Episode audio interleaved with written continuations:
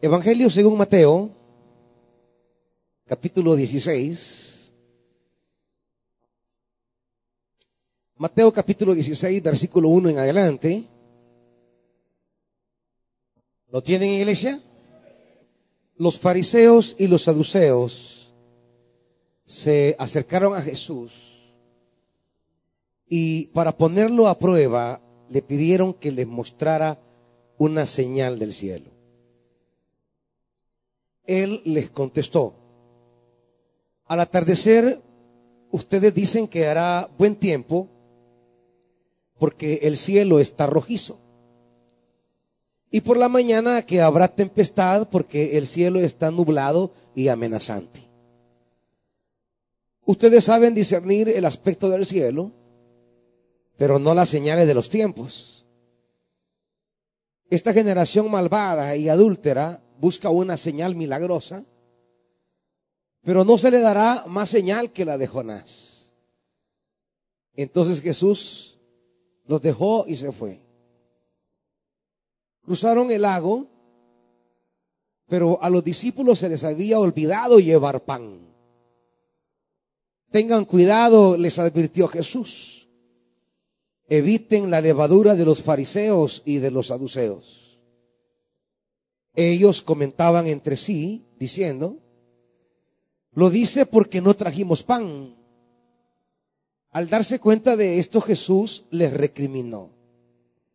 Hombres de poca fe, ¿por qué están hablando de que no tienen pan? ¿Todavía no entienden?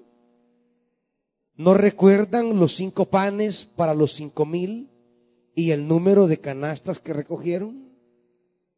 ¿Ni los siete panes para los cuatro mil y el número de cestas que recogieron? ¿Cómo es que no entienden que no hablaba yo del pan, sino de tener cuidado de la levadura de los fariseos y de los saduceos? Entonces comprendieron que les decía que se cuidaran de la levadura del pan, sino de la enseñanza de los fariseos y de los saduceos. Padre, esta noche, quizás como los fariseos, angustiados y desesperados por las cosas que dejamos atrás y que no tenemos, las cosas que por olvido, por negligencia, por descuido perdimos. Y a veces vivimos tan aferrados a las pérdidas o a la búsqueda de la sobrevivencia material que descuidamos aquello que es superior y esencial a nuestra vida.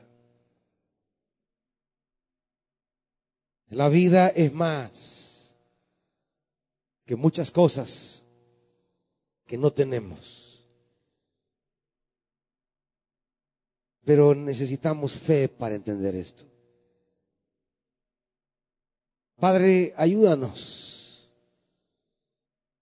Ayúdanos a entender esta palabra, a ser iluminados por ella, para vivir a plenitud.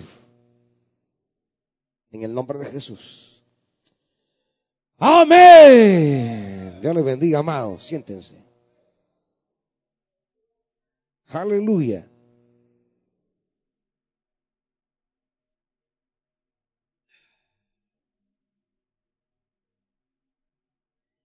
Hay una advertencia que hace Jesús en el versículo 6. Eviten la levadura de los fariseos y de los saduceos. O como dice la reina Valera, guardaos. Guardaos, cuidaos de la levadura de los fariseos y de los saduceos. Primero, ¿a qué viene la advertencia de Jesús? Segundo, ¿a qué se refiere?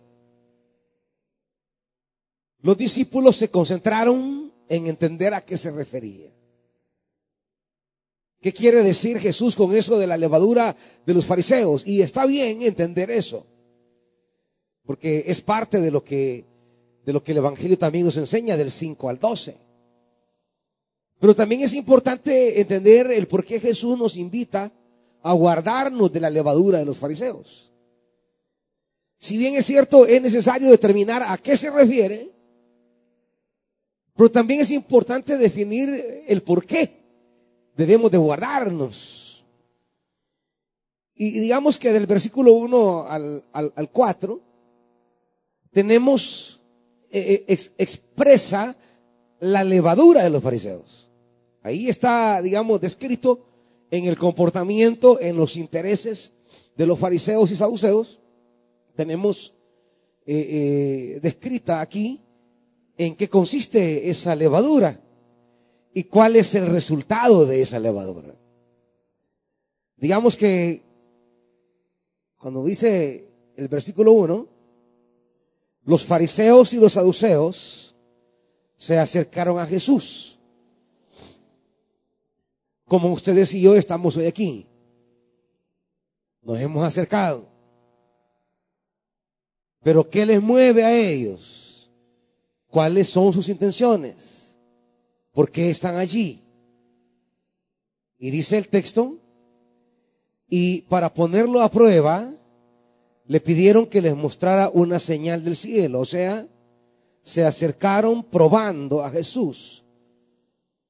Es decir, se acercaron tentando a Jesús. Los fariseos son una extensión de la acción de Satanás en el desierto se acercó a Jesús para qué? Para tentarlo, para ponerlo a prueba. Porque esa es la tentación, es exponer a prueba. Satanás se acerca a Jesús para tentarlo. Se acerca para ponerlo a prueba.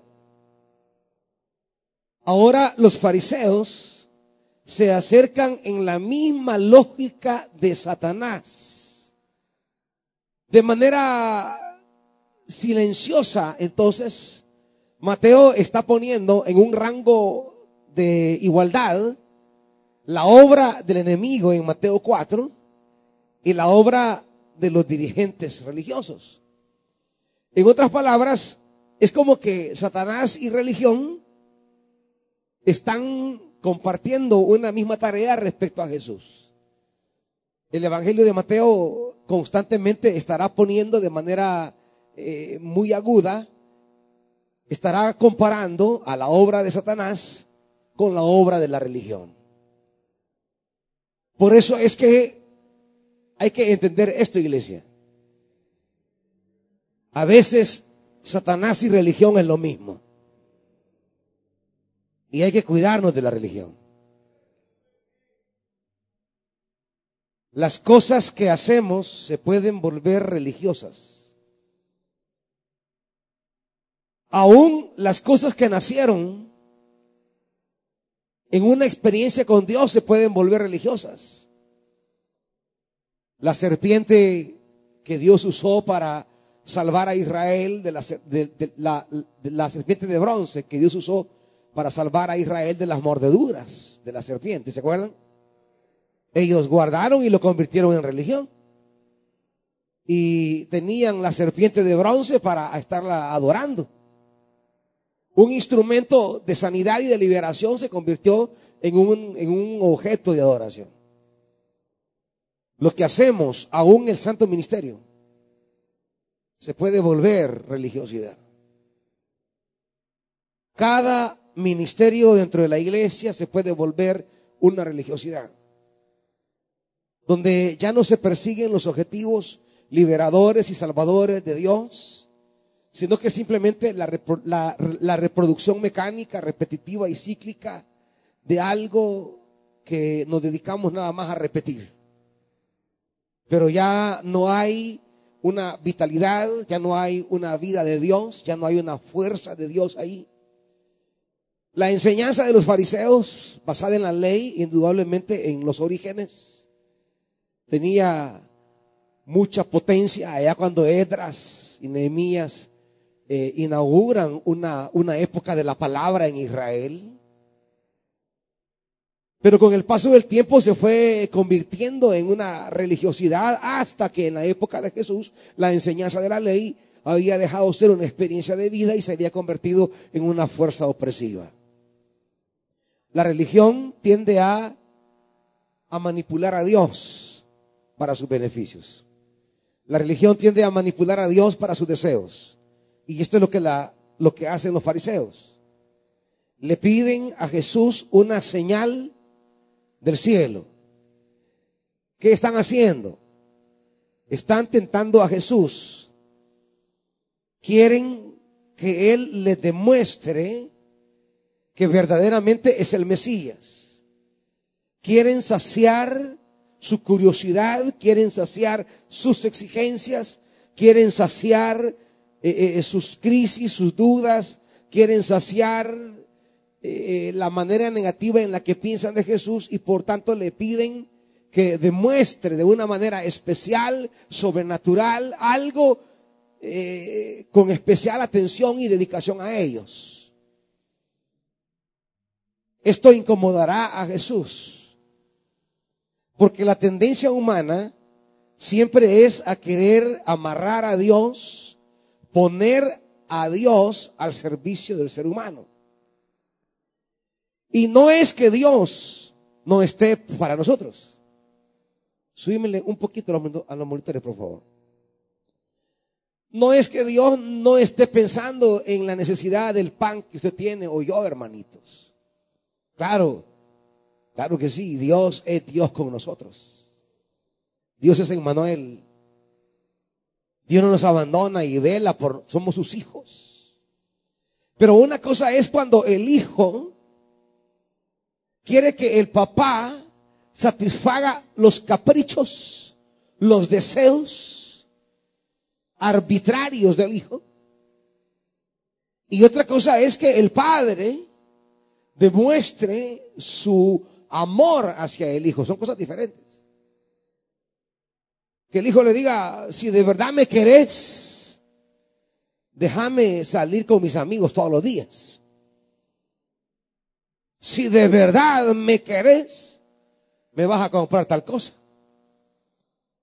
Si de verdad me amás, no vas a decir nada porque yo vaya con fulano, anda con fulana, eh, me lleve con, con los cheros aquellos, venga a la hora que quiera. Cuando cuando el hijo apela al amor del padre como una petición, un argumento para que el padre lo deje hacer lo que él quiera, eso ya no es estar pidiendo una evidencia de amor. Eso es querer manipular el amor del padre para que se ajuste a nuestros deseos y caprichos. Y por supuesto, ningún padre en su, en su sabiduría se va a dejar manipular Papá, ¿me amás? Sí, hijo. Y, el padre lo dice de verdad, a tal grado que el padre estaría dispuesto a dar la vida por un hijo. Yo creo que todo padre que estamos aquí estaríamos dispuestos a cambiar nuestra vida sin pensarlo por nuestro hijo. Creo que eso, eso, eso no está jamás, nunca en discusión. Es una cosa eh, eh, eh, tan natural de ser padre. Uno desearía que sus hijos continúen los días de la tierra y, logren su vida, su desarrollo, y uno con gusto estaría dispuesto a hacerlo. Pero una cosa es cuando el hijo, basado en el amor, quiere manejar, quiere manipular, quiere condicionar al padre. Y eso es lo que hace la religión. Esa es la levadura de los fariseos. Vuestro padre sabe que tenéis necesidad de todas las cosas. Dirá Jesús, por ejemplo, en, en, Mateo 6:30, acompáñenme, porque va a usar también esa frase de la poca fe. Mateo 6.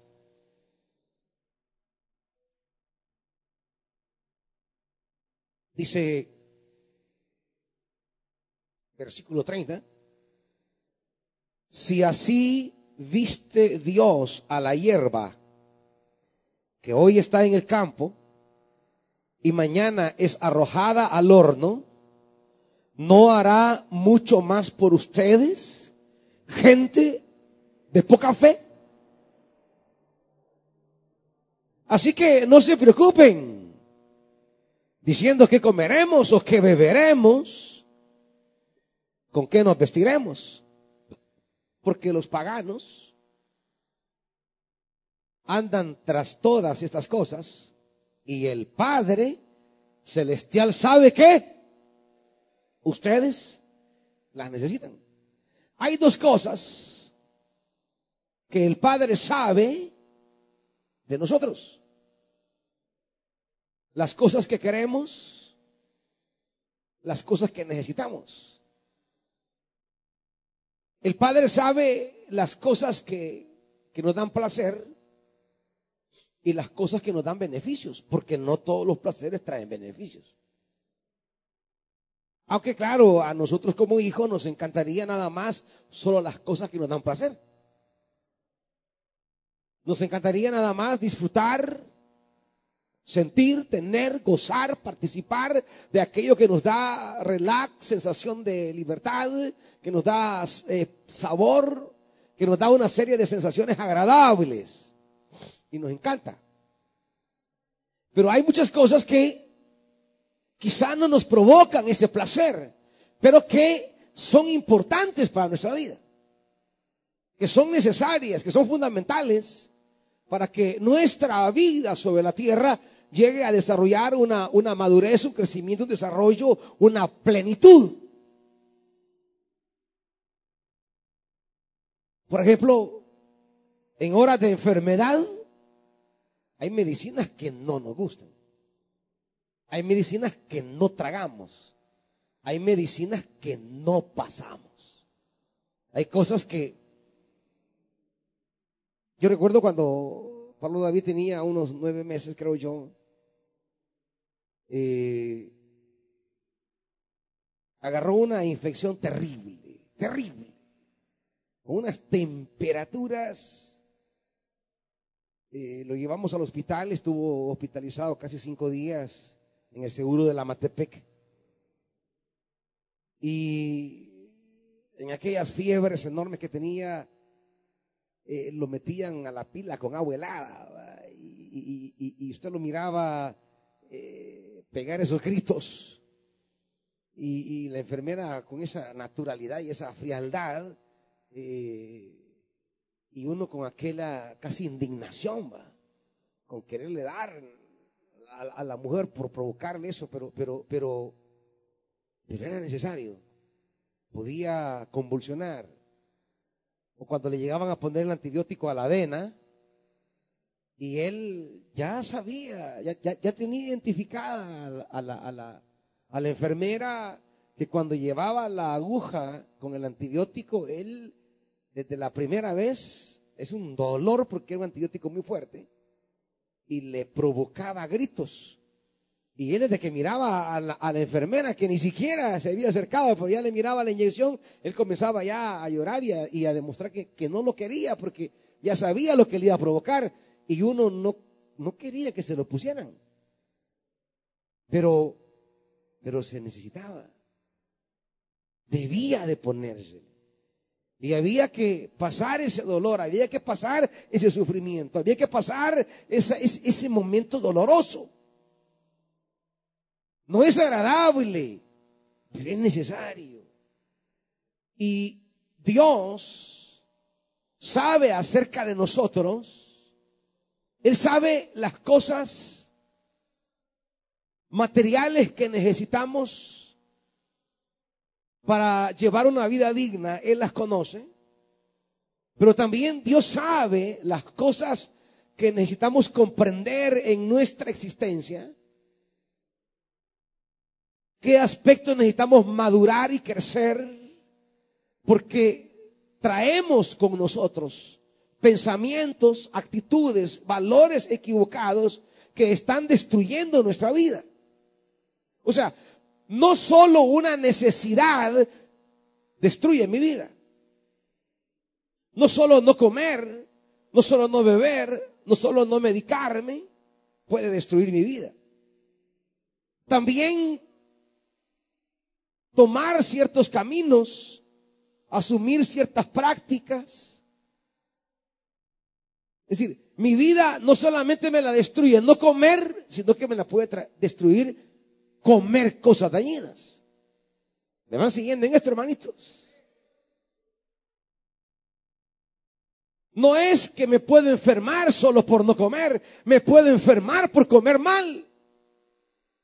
Puedo destruirme no solamente por hambre, sino por gula. No solamente me puedo destruir por comer nada, sino que por comer eh, eh, insaciablemente como animal. No solamente puedo morirme de sed, puedo morirme también por las cosas que estoy bebiendo. ¿Me van siguiendo, hermanitos? No puedo, no puedo morirme solo por la ausencia de algunas cosas que necesito, sino que también puedo morirme por algunos caminos equivocados que emprendí. Puedo morirme por algunas actitudes o hábitos. Quiere decir que al final no solamente alguien que no cree en Dios puede ausentarse de recibir las bendiciones de Dios, sino también alguien que creyendo en Dios, como la religión, intenta manipular a Dios. Es decir, de Dios nos podemos alejar por, por, por no creer en Él y por creer equivocadamente en Él. ¿Me van siguiendo, hermanitos? Por eso, por eso decía en la preparación el día de ayer, no todo el que me dice Señor, Señor. No todo el que dice Padre, Padre, no, no. Porque un no creer como una manera equivocada de creer pueden provocar lo que provocó aquí en el capítulo 16. ¿Cuál fue la respuesta de Jesús en el versículo 4 al final del capítulo 16? Capítulo 16, versículo 4 al final. ¿Qué hizo Jesús? Jesús los dejó y se fue. En pocas palabras, aunque la religión esté buscando a Jesús, si la religión lo busca con los intereses equivocados, terminará Dios alejándose de la religión. El asunto es que Dios los deja, Dios los abandona, Dios no los acompaña. El riesgo que corremos al no guardarnos de la levadura de los fariseos es que al final terminamos lejos de Jesús. Aunque estemos en una religión, si no aprendemos a buscar a Dios en la línea, en la dimensión, en la actitud que Dios piensa que lo busquemos, al final Dios termina también alejándose de nosotros. Los fariseos se acercan con una intención. Los fariseos se acercan para querer manipular a Dios. Como el diablo quería manipularle. Si eres el Hijo de Dios, haz que estas piedras se conviertan en pan y coman.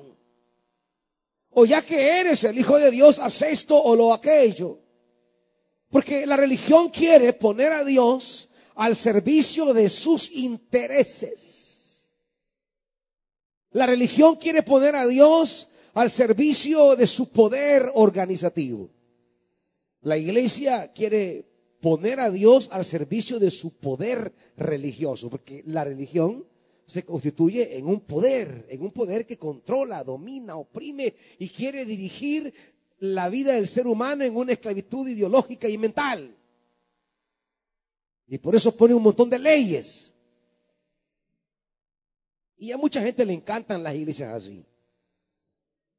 Las iglesias donde le digan a qué hora se va a dormir, a qué hora se va a despertar, qué ropa se va a poner, qué va a comer, qué va a beber, a dónde va a ir, a dónde no va a ir. Hay gente que funciona en ese esquema cuadrado. Hay gente que de maravilla funciona en ese, en ese cuadrado de la religión. Y les encanta. Y por eso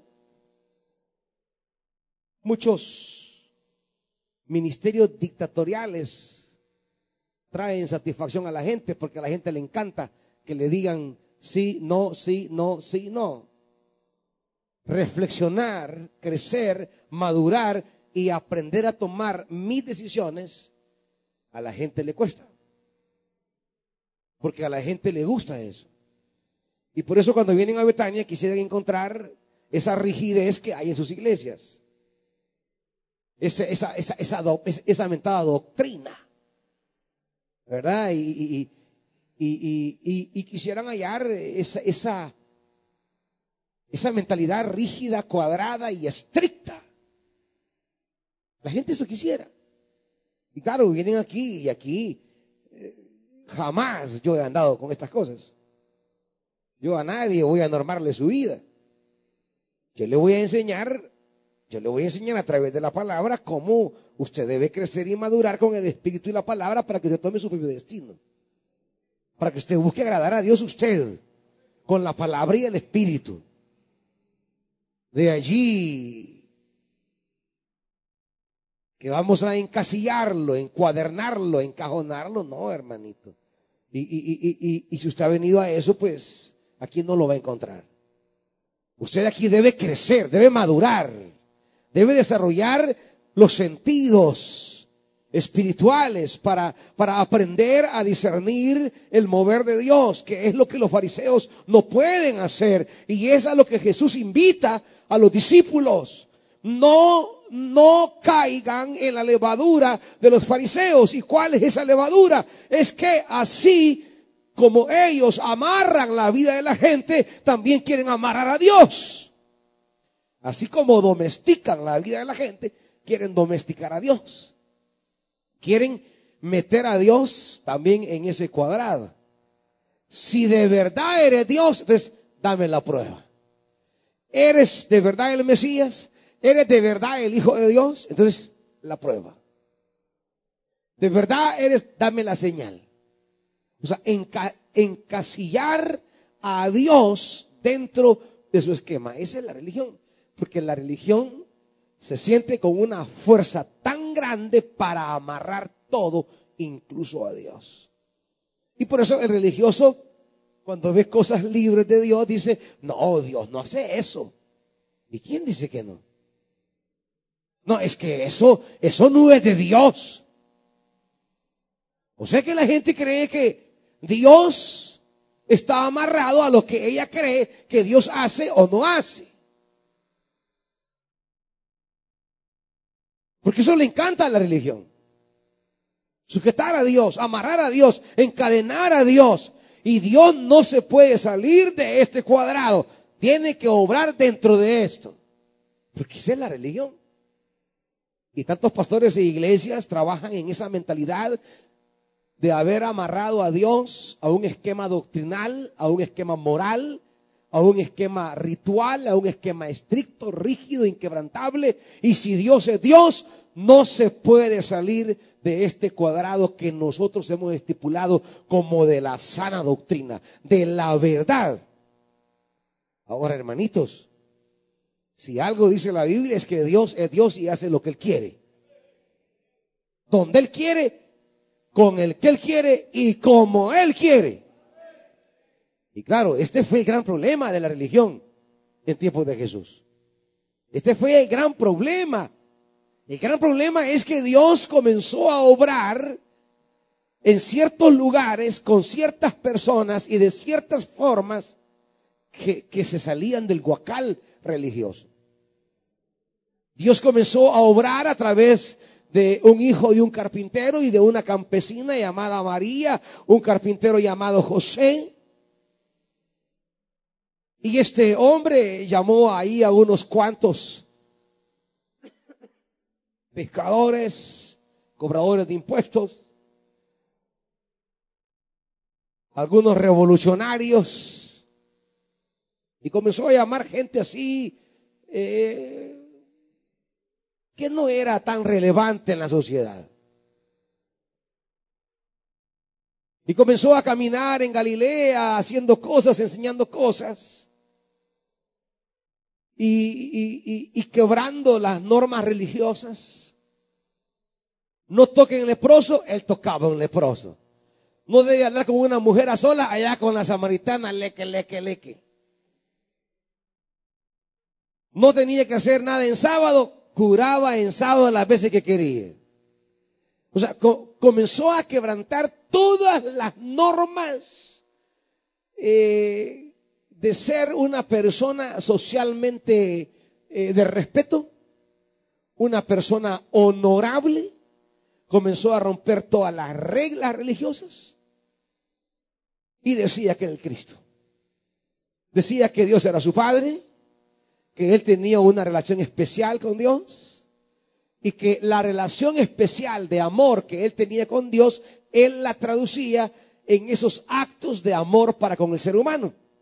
Aunque tales actos de amor hacia el ser humano atropellaran a la religión. Y eso es lo que no le cojo. ¿Por qué? Ah, porque según la Biblia de Nazaret no se ha levantado ningún profeta. Y mira, este viene de Nazaret, escudriña bien. Ah, porque según la Biblia cuando venga de verdad el libertador, él no va a hacer estas cosas que anda haciendo. Porque, porque, porque si este de verdad fuera el Mesías, ¿cómo se va a dejar tocar por esa mujer? Si esa mujer es una prostituta y le está besando los pies, se lo está acariciando, se los está llenando de lágrimas, lo está secando con su pelo. Alguien de dudosa moral no puede ser el Mesías. Es un pecador, lo sabemos. Transgrede la ley, transgrede la fe, transgrede el sábado, transgrede el templo. Entonces se acercan, ya teniendo una idea acerca de Jesús, que no es el Mesías, pero dicen, bueno, mira, convencenos pues, convencenos. Convenceme que sos el Mesías. Hace algo que nos impacte, que nos apantalle, que nos, que, nos deje anonadados. Y claro, Jesús viene de hacer una serie de milagros. Jesús viene de hacer una serie de obras. ¿Por qué no se dejan convencer de ninguna de ellas? Porque los milagros que Jesús viene haciendo hasta hoy son con personas que no tienen importancia para ellos. Una cananea por allá que pide por su hija que está endemoniada. No, hace algo para nosotros. Porque la religión quiere aprobar a Dios. La religión se cree en la, en la jueza de los actos divinos. Este es el problema del religioso, de la religión y del religioso que cree que debe sentarse a aprobar los caminos de Dios. Y el asunto es que Dios tiene caminos que la religión no entiende. Esto es todo el Evangelio y todo hecho de los apóstoles. Dios está haciendo caminos que la mentalidad religiosa no entiende. Por eso Jesús, ante el fracaso espiritual de los fariseos, que Él los deja y se fue, Jesús se acerca a sus discípulos. Versículo 6. Eviten la levadura de los fariseos y de los saduceos. ¿Por qué? Porque si ustedes no se cuidan de la levadura de ellos, yo tendré que hacer con ustedes lo mismo que hice con ellos. ¿Me están oyendo? ¿Y qué hizo Jesús? Dejarlos, apartarse, irse. Una iglesia entonces, un creyente entonces, que no se aparta de la levadura de la religión, corre el riesgo de que Jesús sea parte de nosotros. Y todavía más directo, si esta noche yo no vengo delante de Jesús en mis necesidades con la actitud correcta, corro el riesgo que Jesús no me escuche y que lo que yo le pida hoy, como los fariseos le pidieron una señal, llegaron a pedirle una señal, pero Jesús se apartó de ellos y los dejó. Si yo vengo delante de Jesús esta noche, en mis necesidades a pedirle, pero vengo con la mentalidad, con la levadura de los fariseos y los saduceos, entonces lo que yo le pida a Dios, lo que Él hará cuando yo esté pidiéndole a Dios, darse la vuelta e irse y no me responderá. ¿Cómo entonces yo le pido a Dios sin la levadura de los fariseos? ¿Cómo puedo venir delante de Él en mis necesidades sin ser contaminado con la levadura de los fariseos? Y saber que vengo con el corazón adecuado, con la mentalidad justa para que Dios me escuche. Y que Él en lugar de dar la media vuelta y de apartarse, para no escuchar mi petición porque va manchada por la levadura de los fariseos. Al contrario de eso, Él se detenga, se incline a mirar, a escuchar y a poner su mano sobre mí. Veamos entonces del versículo 5 en adelante. Cómo yo me acerco a Él en mis necesidades sin la levadura. Primero, versículo 5, que se nos dice de los discípulos. Versículo 5, hablen hermanos, lea y diga. Ah, cruzaron el lago, pero se les había olvidado llevar pan. Salieron con Jesús a caminar, a servir, a trabajar o al otro lado, pero no llevaban pan. Cuando se habla de pan aquí, habla de las cosas que necesitamos para seguir el viaje. Ellos andan caminando por Galilea, de pueblo en pueblo, de aldea en aldea, de ciudad en ciudad. Los discípulos tienen que llevar pan para la hora de comer, pero se les olvidó el pan. Pan, diríamos aquí, es la expresión simbólica de aquellas cosas que necesitamos en el caminar de la vida. Pan es todo aquello que en la marcha de la vida vamos necesitando para, para sobrevivir. Ya Jesús lo dijo. El Padre sabe lo que ustedes necesitan. Hay cosas materiales que necesitamos para vivir. El Padre lo sabe. El Padre sabe, hermanito, su necesidad. Lo que usted no tiene, Él no lo ignora. Lo dice el Evangelio. El Padre sabe de todas aquellas cosas que ustedes tienen necesidad. Jesús sabía que olvidaron el pan. No tenían pan. Y Él les hace un llamado. Esta noche, Jesús sabe las cosas que usted no tiene. Yo no lo sé. Quizá usted ha venido esta noche y si le preguntan a los discípulos, Jesús ve, Jesús los mira, dice, vamos a caminar, estos no han traído pan. Jesús lo ve esta noche y ve que no tienes, algunos quizás como los discípulos no tienen pan para mañana. Otros quizá no tienen para ciertos compromisos, para ciertas responsabilidades económicas mañana. Hay cosas que pagar. Y las cuentas son frías, rígidas, y no perdonan. Los compromisos financieros están allí. y no hay. No hay dinero para pagar los recibos. Los hijos necesitan algún par de zapatos para alguna actividad en la escuela o solamente para ir a la escuela. Quizás venimos cargando una o dos letras de la colegiatura. Quizás venimos chineando algunos recibos, algunas cuentas por pagar en el banco. Y Jesús nos vuelve a ver esta noche y ve las cosas que no tenemos. Jesús nos mira esta noche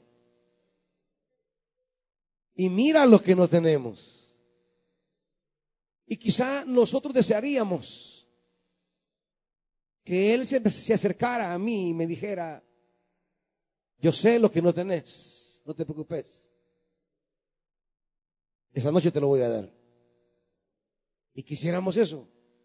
Quizá los discípulos hubieran querido que Jesús les dijera eso. Jesús lo vuelve a ver, lo ve que no traen pan, y quizá hubiera querido que el Señor le dijera, está bien, tranquilo, no se preocupen. Ahorita hago pan yo.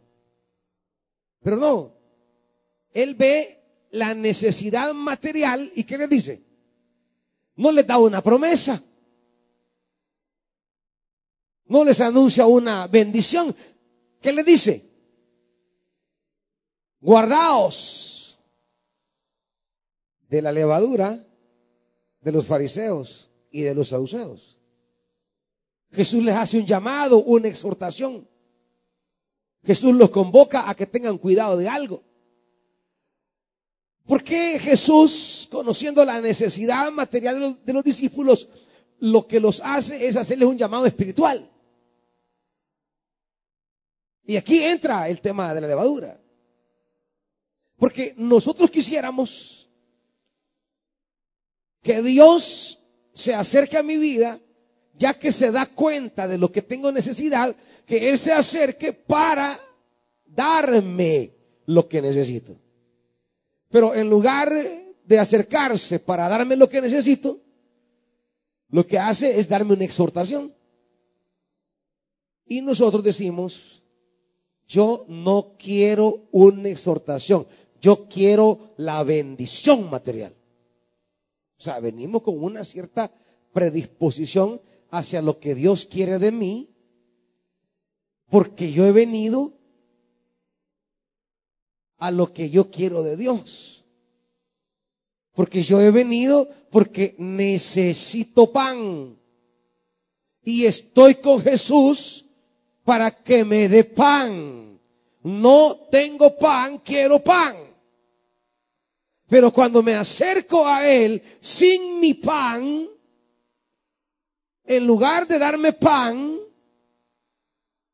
lo que me da es un llamado, una exhortación.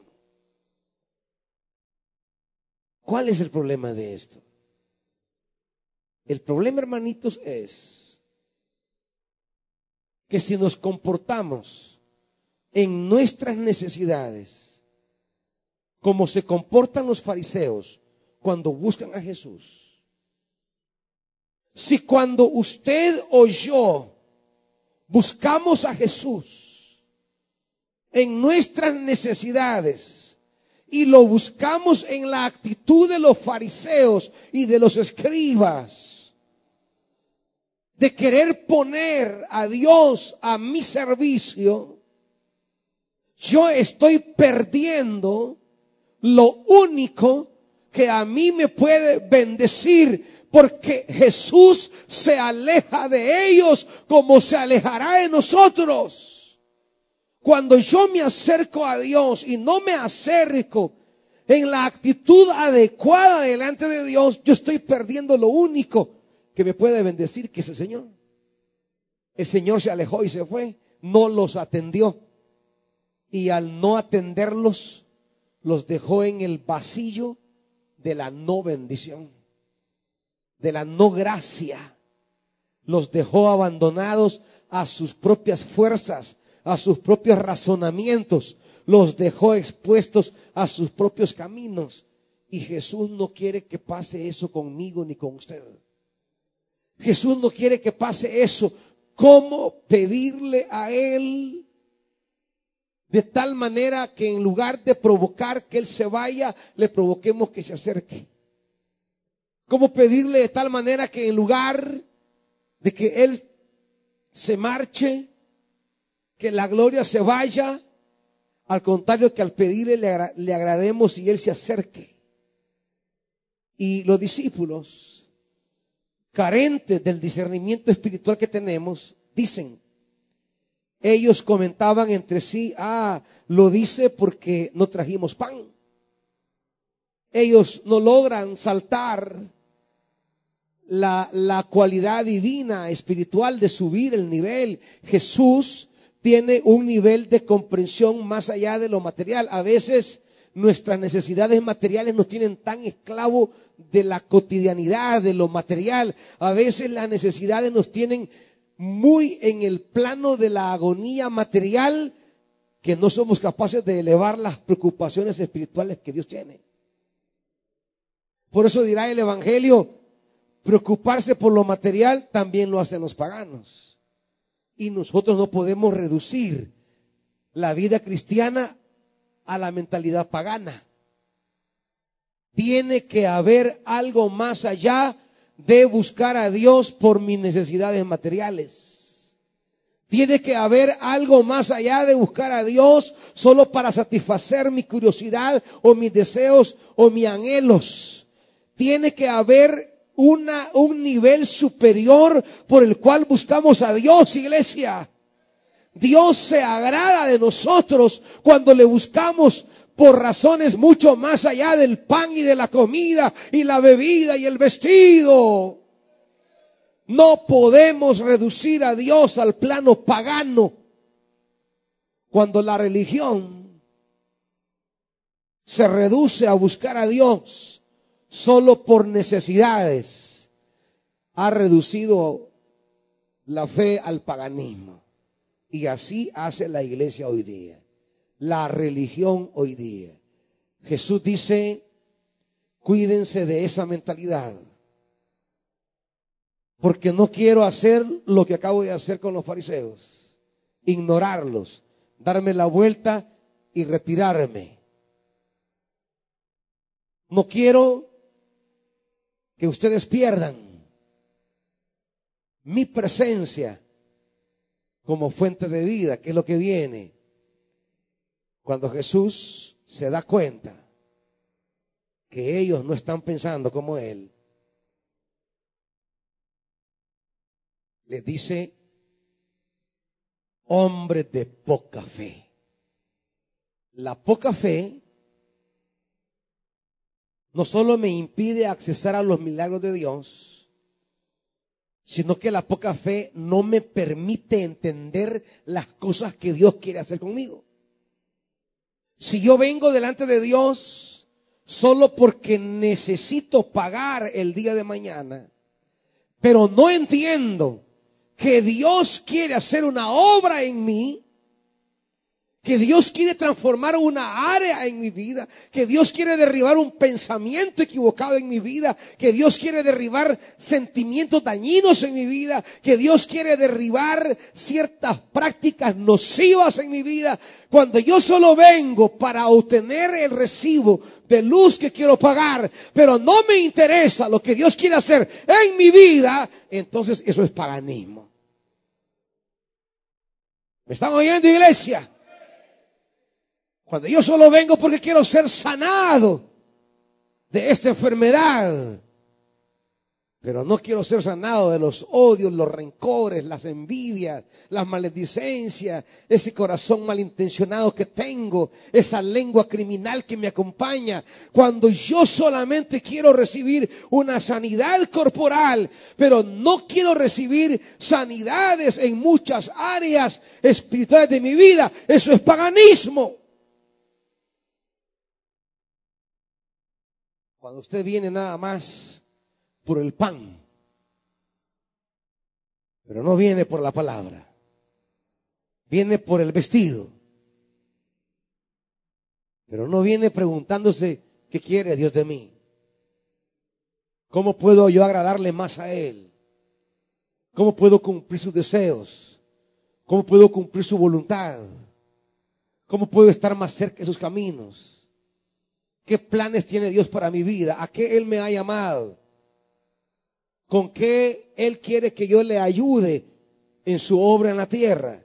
Cuando venimos nada más llenos de egoísmos a querer saciar mis necesidades y a usar a Dios nada más como ese gancho para, para mis necesidades y en ningún momento yo abro mi corazón para saber en qué yo contribuyo a los intereses de Dios en la tierra, entonces allí hay paganismo.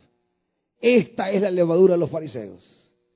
Quieren que Dios les satisfaga sus deseos pero ellos no están dispuestos a aceptar el camino de Dios en la persona de Jesús. Quieren que Dios les dé las cosas que ellos quieren. Señores, que yo quiero la libertad de mi hijo. Y Dios dirá, ¿solo eso te interesa? Sí, Señor. O sea que servirme no te interesa. Conocerme no te interesa. Saber lo que de ti yo quiero ¿No te interesa? ¿Cómo me quiero hacer presente a través de, tu vida, en tu comunidad? ¿No te interesa? Cuando mi corazón se desentiende de los intereses de Dios a través de mi vida y solamente quiero sacarle, entonces Dios no está para esas cosas. Jesús no está para eso. Por eso la respuesta a los discípulos simplemente es, dio la vuelta y se fue. Yo no quiero que Jesús dé la vuelta esta noche de su vida, hermanito. Pero tiene que venir a buscarlo mucho más allá de la necesidad. Tiene que ir a interesarse por cosas que también a él le interesan. Mire él en las preguntas. Hombres de por café, ¿por qué están hablando de que no tienen pan? O sea, es como que Jesús dice, bueno, ¿y qué es lo que acaba de pasar ahí en el 15, hermanitos? ¿Con qué termina el capítulo 15? Dígalo. ¿Con qué relato? Se acaban de hartar cuatro mil hombres. Y en el 14, el segundo relato, han comido cinco mil personas. ¿Y ustedes cuántos son? Doce. Hey, le acabo de dar de comer a cinco mil le acabo de dar de comer a cuatro mil y ustedes todos están abatidos. ¿Entienden lo que Jesús dice? Hay algo más. Hey, de hartarse no se preocupen. Si le di, si le di a cinco, si le di a cuatro, ¿cómo no le voy a dar a doce? ¿Por qué reducimos nuestra existencia al pan? ¿Por qué nuestra preocupación en la vida se reduce a eso? ¿Y saben qué queremos nosotros? ¿Sabe qué quiere la mentalidad religiosa? Reducir la grandeza, el amor, la misericordia, el poder de Dios, reducirlo al pan. Por eso Jesús se da la vuelta como diciéndoles, miren, disculpen, pero Dios anda en otro nivel. Incluye el pan, pero no se rebaja a eso únicamente. El Padre anda en otro nivel. Y cuando nosotros logramos comprender que si bien es cierto, tengo mis necesidades, el día a día que me angustia, que me abate, que me presiona. el día a día que a veces no me deja quieto, que no, no me da paz, que es más, logro cumplir un compromiso hoy y me empieza la agonía el día siguiente y del día siguiente y del día siguiente. A veces no es solo cada 15 y cada 30, hermanitos. Quizás para ustedes los compromisos en la casa tienen que ver con fechas específicas. Imagínense que aparte de las cosas de la casa, uno tiene que pensar en las cosas de la iglesia y priorizar muchas veces las cosas de la iglesia. Y que no es cosa de 15 ni de 30, es cosa de todas las semanas.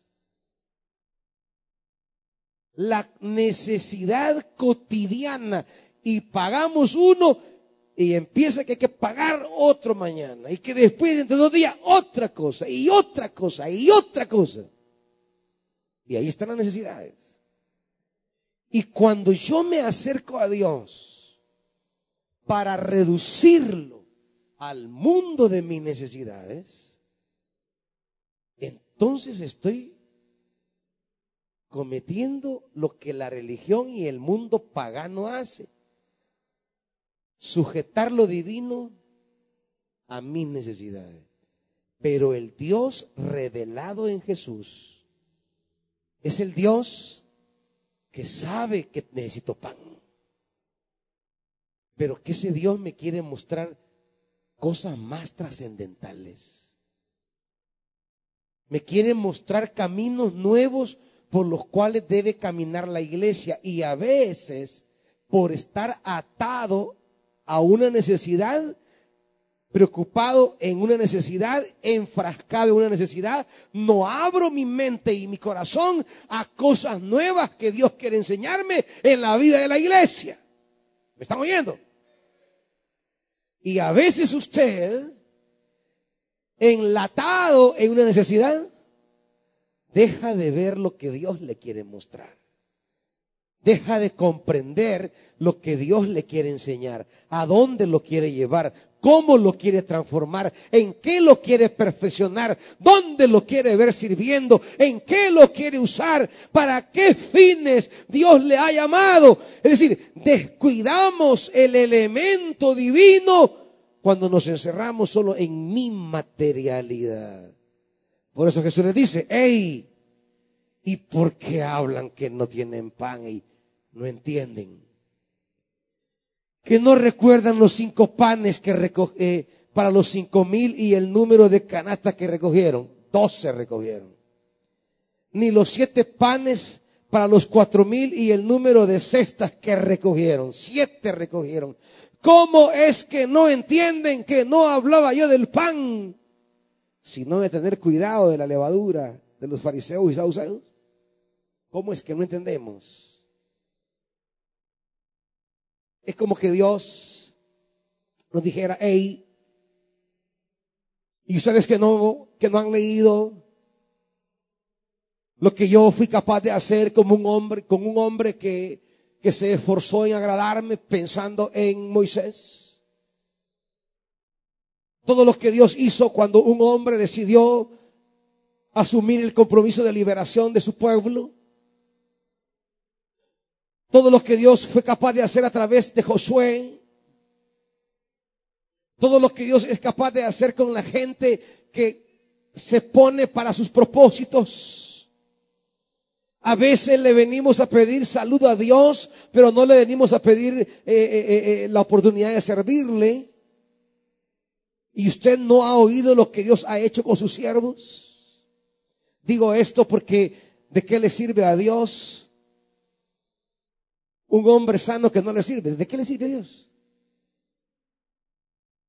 Pero si usted primero le dice a Dios, yo te quiero servir, yo le aseguro que quizás ni le tiene que pedir que lo sane. ¿Sabe por qué? Porque el primer interesado en tener un siervo sano no es usted, es Dios. Una sierva sana el primer interesado es Dios. Es que si usted tiene una persona que trabaja con usted y le echa el hombro y la persona tiene una situación difícil, la primera persona que se aboca a ayudar es usted porque le interesa tenerlo aquí. Porque cuando él no está aquí, usted está perdiendo. El primer interesado en tenerlo sano porque no se están haciendo las cosas que a él le interesan es él. Pero claro, venimos, pedimos, pedimos y pedimos y pedimos, pero nunca entramos a la esfera de estar al servicio de Dios. ¿Y, a Dios de qué le sirve que yo tenga pisto? ¿Ah? ¿De qué le sirve Dios eso? ¿De qué le sirve Dios que yo tenga salud? ¿De qué le sirve que tenga trabajo? ¿De qué le sirve que tenga su negocio? ¿De qué le sirve a Dios lo que usted tiene si nunca lo pone al servicio de su reino? Y entonces, ¿qué interés tienen que le vaya bien? Si Dios no gana nada, ninguno. Más cuando nuestra vida, como los hombres y mujeres de Dios en la Biblia, se dispone a subir del nivel de lo material y a entender los intereses de Dios. Lo que va a llamar Jesús la voluntad del Padre. Y usted dice, me interesa lo que Dios quiere de mí, me interesa lo que Dios anhela de mí, me interesa lo que Dios me llamó sobre la tierra. Entonces, las necesidades materiales no nada. ¿Qué cree que le cuesta más a Dios? Yo, yo le pregunto a usted, ¿qué cree que le cuesta más a Dios? ¿Darle pan? ¿O que usted entienda algo que Dios está pensando para usted? Mire, darle pan si eso a Dios no le cuesta. Lo que a Dios le cuesta es que usted entienda.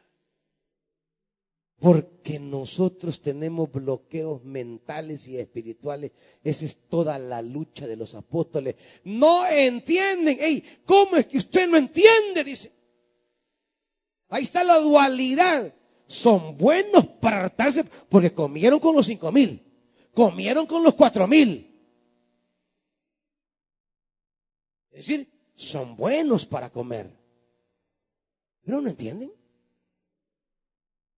Y cuando no entendemos y solo queremos participar de la comida que Dios pone, pero no entender lo que Dios quiere hacer, entonces Jesús tendrá que hacer lo que dice el Evangelio, dar la vuelta y retirarse.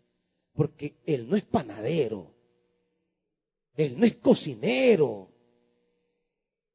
Él no es distribuidor de agua. Él no es sastre para de vestir. Él es algo mucho más que eso. Es el Hijo de Dios en quien Dios se revela y Dios se muestra y te llama para que entiendas el propósito de Dios para tu vida y que tú respondas al llamado de Dios. Eso es Él.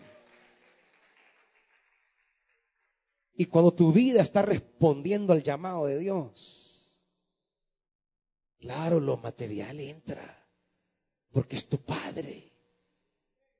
Vuestro Padre sabe de qué cosas tenéis necesidad. Vuestro Padre. Pero Mateo nos dirá, hay que agradar al Padre. O sea, aquí estamos como los bichos, va. Hay que llevar tal cosa al colegio para mañana. Que tal manualidades, que tal material, que me han pedido un libro. Eh, y, solo a pedir los bichos, pues. No se puede decir tiene, si no tiene. Eso no, eso no, no se pregunta.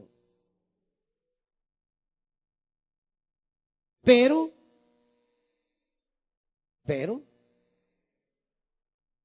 si Él está llevando las buenas notas buena conducta, que es lo que usted quiere.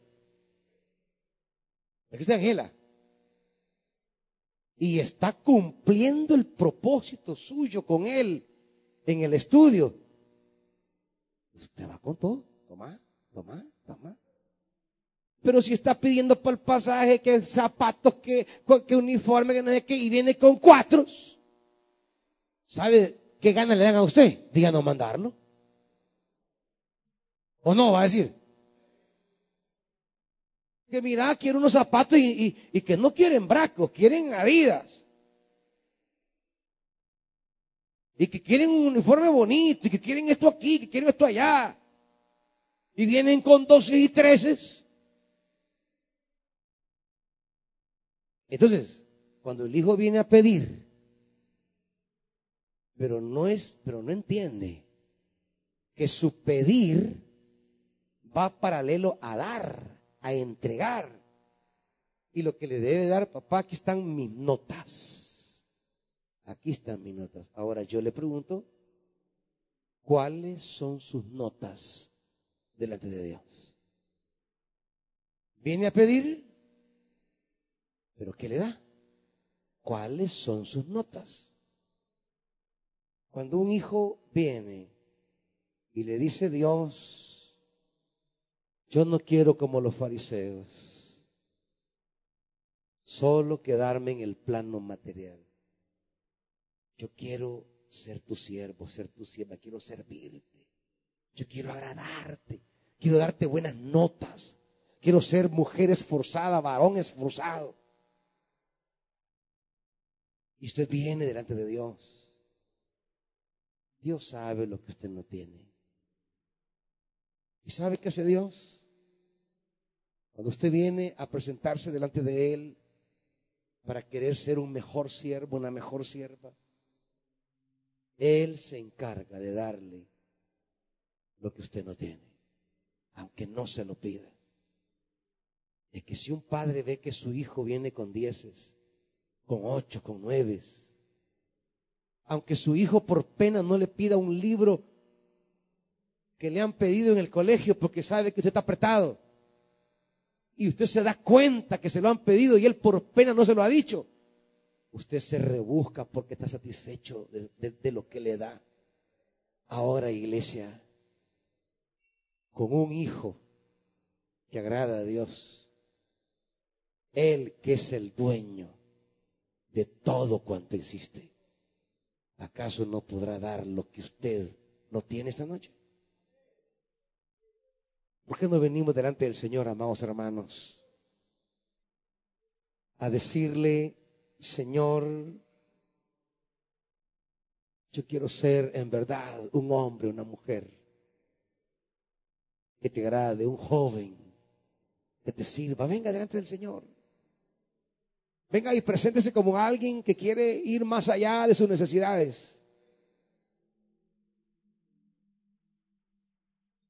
Alguien que quiere ir más allá de, de, de su angustia material. El Padre sabe lo que usted dejó en casa. Los discípulos dejaron el pan. Se les olvidó el pan. Hay algo más allá que su angustia. Hay algo más allá de aquello que no tenemos. Hay algo más allá de aquello que, necesito. Hay algo más allá. Hay un interés divino, hay una agenda divina hay un propósito divino, hay algo que Dios quiere hacer, algo que Dios necesita. Y a veces encerrados en, en la angustia de nuestra necesidad, nunca nos hemos preguntado, ¿y tendrá Dios necesidad? ¿Tendrá Dios necesidades? Viene llorando por su necesidad. Y Dios ve su necesidad. Pero ¿cuántos venimos a este lugar pensando si Dios tiene una necesidad. Usted llora delante de Dios por algo que le urge y se ha preguntado, se ha preguntado, se ha preguntado si Dios llora por algo que a él le urge. Se ha preguntado usted si Dios llora por algo que él necesita si Dios sufre, si Dios sufre por algo, o cree que solo usted sufre. Es como los hijos, ¿verdad? Nunca se preguntan si los padres lloran.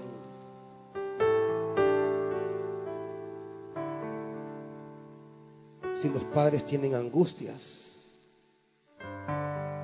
Ellos solo van con exigencias y peticiones. Pero nunca se preguntan. ¿Qué necesita papá? ¿Qué necesita mamá?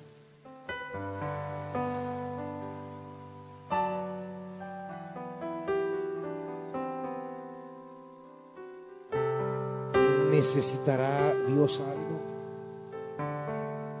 ¿Llorará Dios por algo? ¿Sufrirá Dios por algo?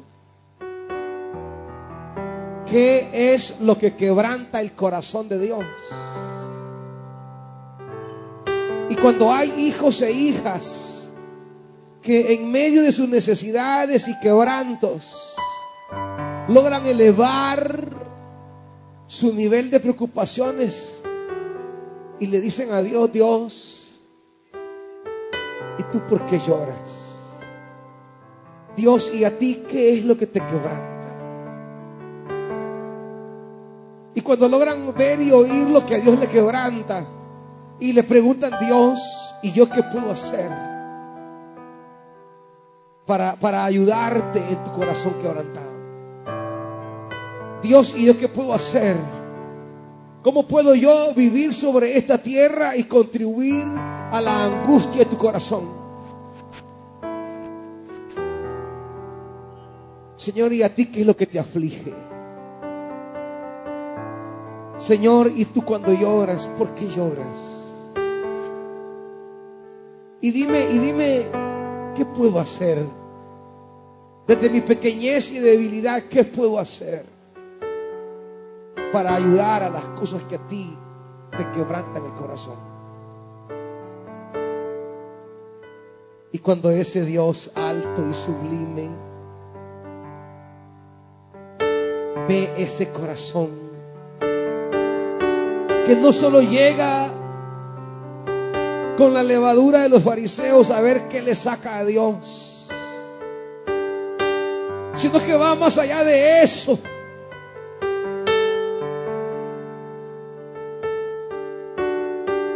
sino que se angustia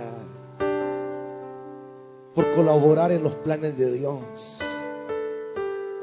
Dios dice, ese es mi siervo, esa es. Y a veces ni siquiera tienes que pedirle, Él dice, yo sé lo que mi hija necesita. Yo sé lo que mi hijo necesita. Y ese Dios cae sobre nosotros. Ese Dios se agrada y desciende. Ese Dios no da la vuelta y se va, sino que al contrario, se asoma, se acerca, desciende, cae sobre nosotros.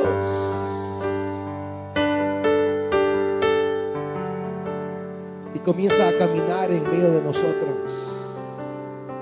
Y comienza a moverse en tus familias, en nuestras familias. Comienza a caminar en medio de los trabajos y negocios que tenemos.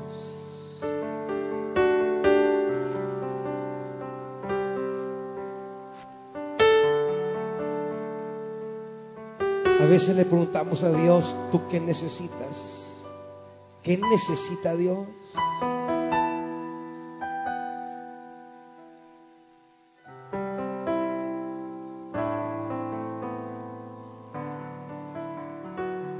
Dios quiere caminar y visitar a una iglesia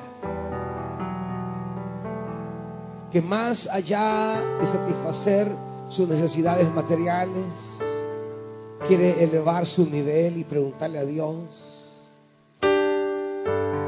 Dios, ¿qué hago para ti? ¿Qué tienes tú para mí?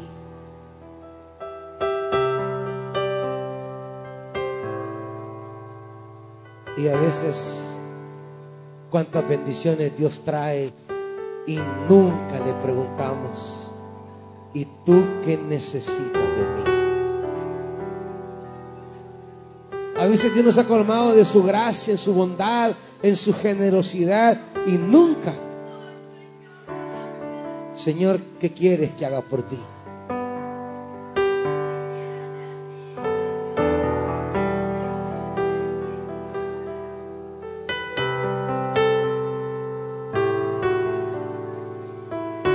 Un día fue los discípulos a la casa de un hombre que tenía un burro atado. Lo desataron, se lo llevaban y le dijeron, hey, ¿por qué se llevan mi burro? Y le dijeron, es que el Señor lo necesita. ¿Cuántas veces Dios ha mandado a traer a tu vida, a tu casa, a tu negocio algo? Porque lo necesitaba y nunca lo diste. Nunca se lo entregaste.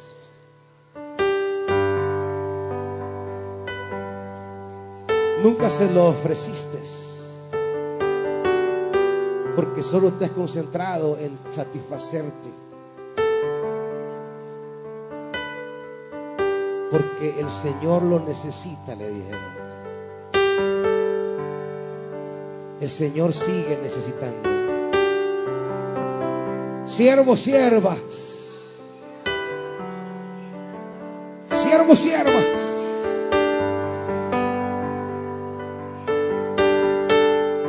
Siervos, siervas que abren las ventanas de los cielos con su fe. Que su fe les alcanza para entender lo que Dios quiere. Los requerimientos divinos. Eso agrada tanto a Dios que Él cae con su nube sobre tu vida. Y en esa nube viene tu bendición.